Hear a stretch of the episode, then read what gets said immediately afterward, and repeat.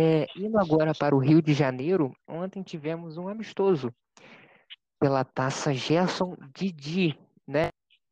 O Fluminense é um amistoso pré-brasileirão para testar o elenco, ver como é que os times estão.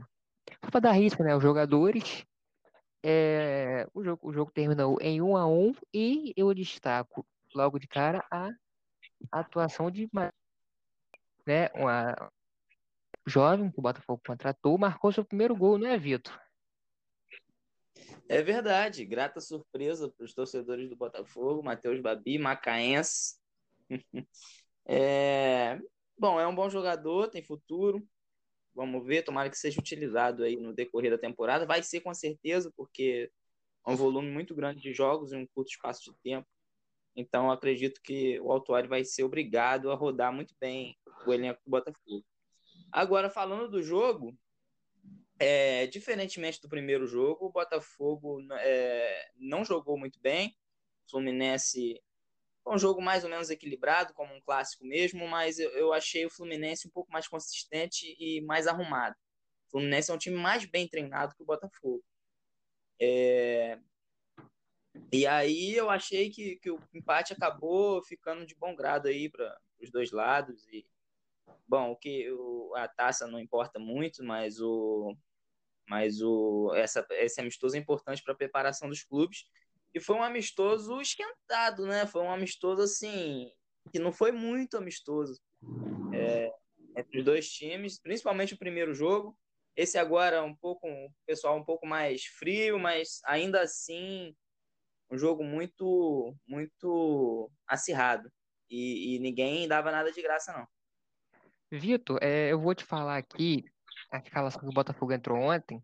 Eu, eu gostaria de sua opinião entre quem daqui é titular e quem é um banco. Vamos lá, goleiro, Gatito Fernandes.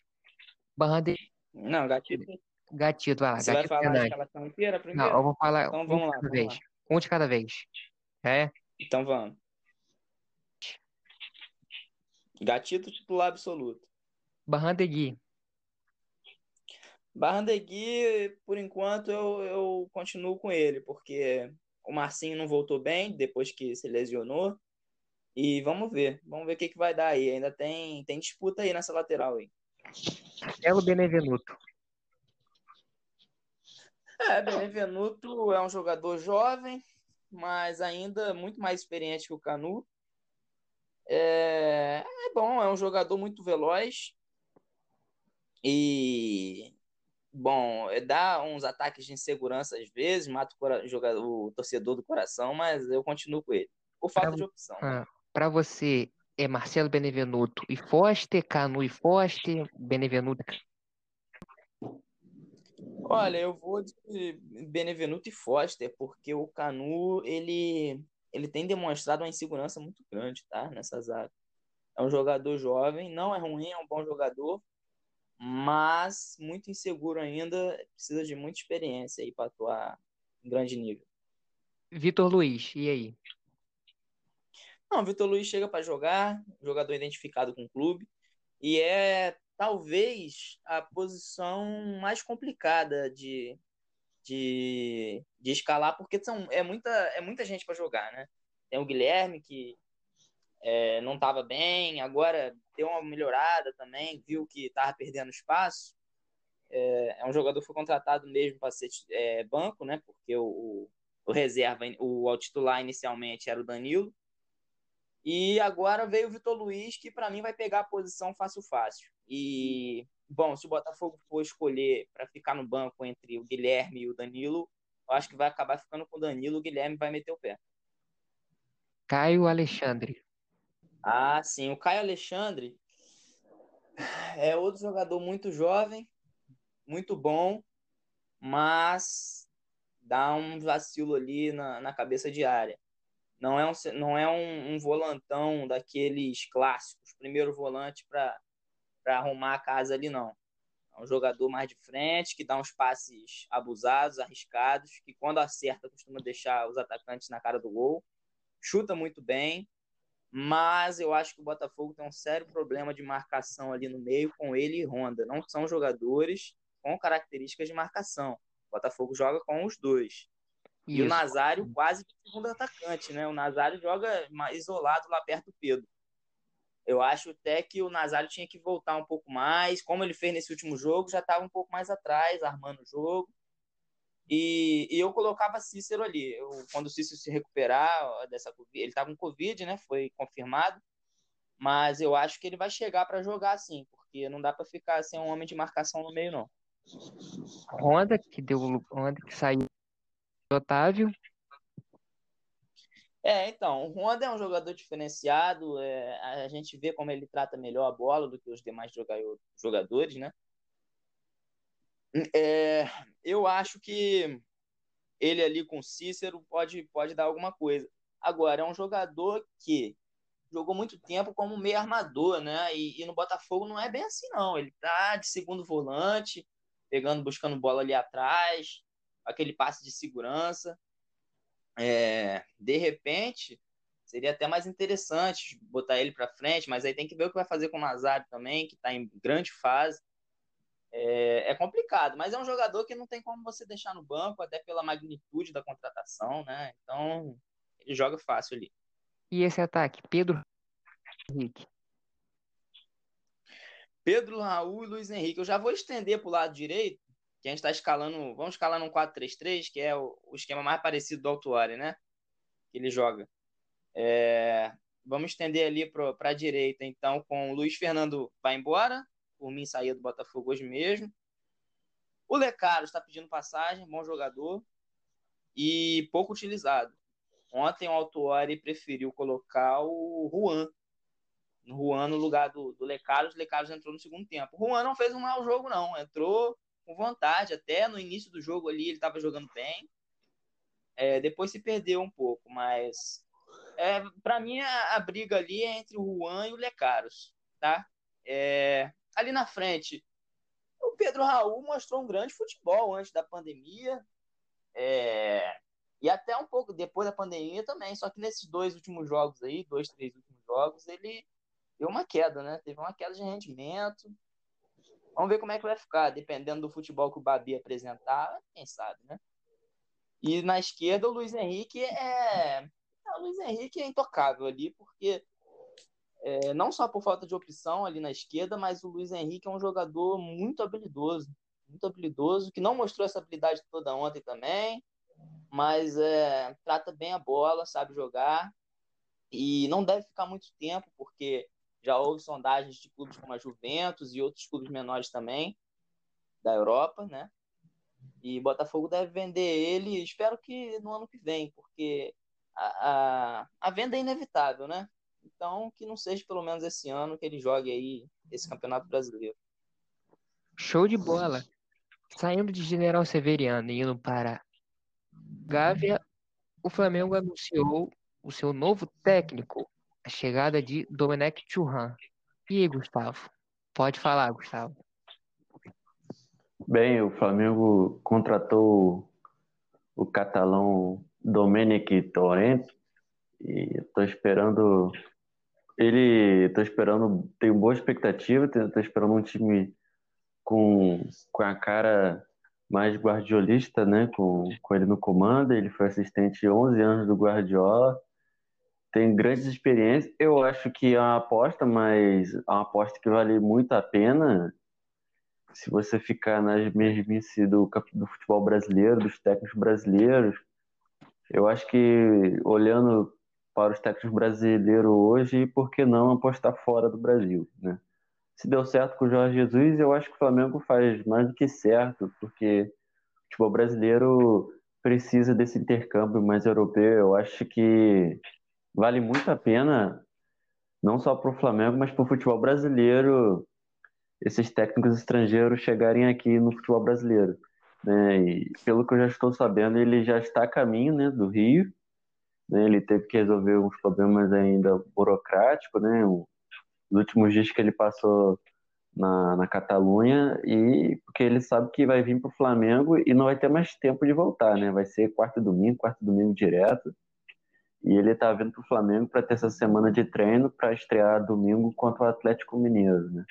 tenho boas expectativas sobre esse profissional e espero que pode render bons frutos. Ele é um profissional bem mais barato que o que o Jorge Jesus, que trouxe uma equipe muito grande, né? E ele vai trazer metade, um pouco menos da metade. O Jorge Jesus trouxe sete, junto com ele, sete portugueses. Ele vai trazer três, né? vai trazer dois auxiliares e um, um preparador físico, provavelmente. Então, acredito que tem tudo para fazer um ótimo trabalho no futebol brasileiro. Ah, ah, não. O primeiro jogo da, do Nordeste entre Bahia e Ceará, onde o Ceará, do treinador Pepe Gordiola, ganhou um do Bahia. E aí, Gustavo, o que você achou do jogo? Bem, é, nessa, nessa semana tivemos né, a definição dessa final, né? O, o Bahia eliminou Confiança por 1 a 0 com o gol de Daniel, ex-Fluminense. Jogo difícil. O Confiança é o time da terceira divisão e o Ceará passou pelo seu maior rival, Fortaleza, ganhando de 1 a 0 também. Gol de cabeça do Cal. E nessa final eu estava com boas expectativas em cima do Bahia, né? Mas eu sabia que eu, era um jogo bastante equilibrado. E eu acho 3 a 1 uma vantagem bem considerável, né? Na terça-feira ter o jogo de volta. Acho até meio estranho ter dois jogos na Bahia, dois jogos no mesmo estádio, com Pituaçu não faz sentido, né? Mas enfim, o time do, do, do Ceará teve uma recuperação muito boa, que ele começou perdendo com o gol do Fernandão e ele virou o jogo para 3 a 1 Primeiro gol numa falha da defesa do Bahia, inacreditável. Inacreditável a falha do primeiro gol do Ceará. Aí o segundo gol foi o gol do Kleber, o centroavante de 1,95m, alto demais. O cara fez o gol de cabeça, de escanteio. E, e o terceiro gol do, do Ceará foi um chute de fora da área do Matheus Gonçalves, né? Teve até o VAR ali, numa dúvida ali, mas foi um gol legal. 3 a 1 e vantagem muito merecida para o time do Bahia, que está em grande evolução. O time está evoluindo uma reta muito boa para início do brasileiro, então 3 a 1 é uma vantagem muito boa. Acho muito difícil o Ceará perder esse título com o time encaixado. Só para esclarecer, Pepe Gordiola, Guto Ferreira, técnico do Ceará, que foi apelidado assim pelo estilo de jogo. Toque de bola. Indo agora para a França, nós tivemos a final da Copa da Liga Francesa entre Paris e Olympique Lyonnais. O jogo terminou 0 a 0 e 0 a 0 no tempo normal, 0 a 0 na prorrogação e o PSG ganhou por 6 a 5 nos pênaltis. E aí, Vitor, justo o resultado? É justo o, o empate no tempo normal, muito justo. Um pênalti a gente sabe que poderia ir para qualquer um dos dois lados, né? Mas é, o, o PSG mostrou que depende muito do, de, de algumas aparições das suas estrelas, né? Não só o Neymar, mas o Mbappé também. É, depende de uma jogada diferente para criar, né? PSG, não sei, me pareceu meio desentrosado no jogo. É, foi um jogo que o PSG se comportou até pior do que o jogo na, da, da Copa da França, que é o, o outro campeonato também em formato de Copa, né?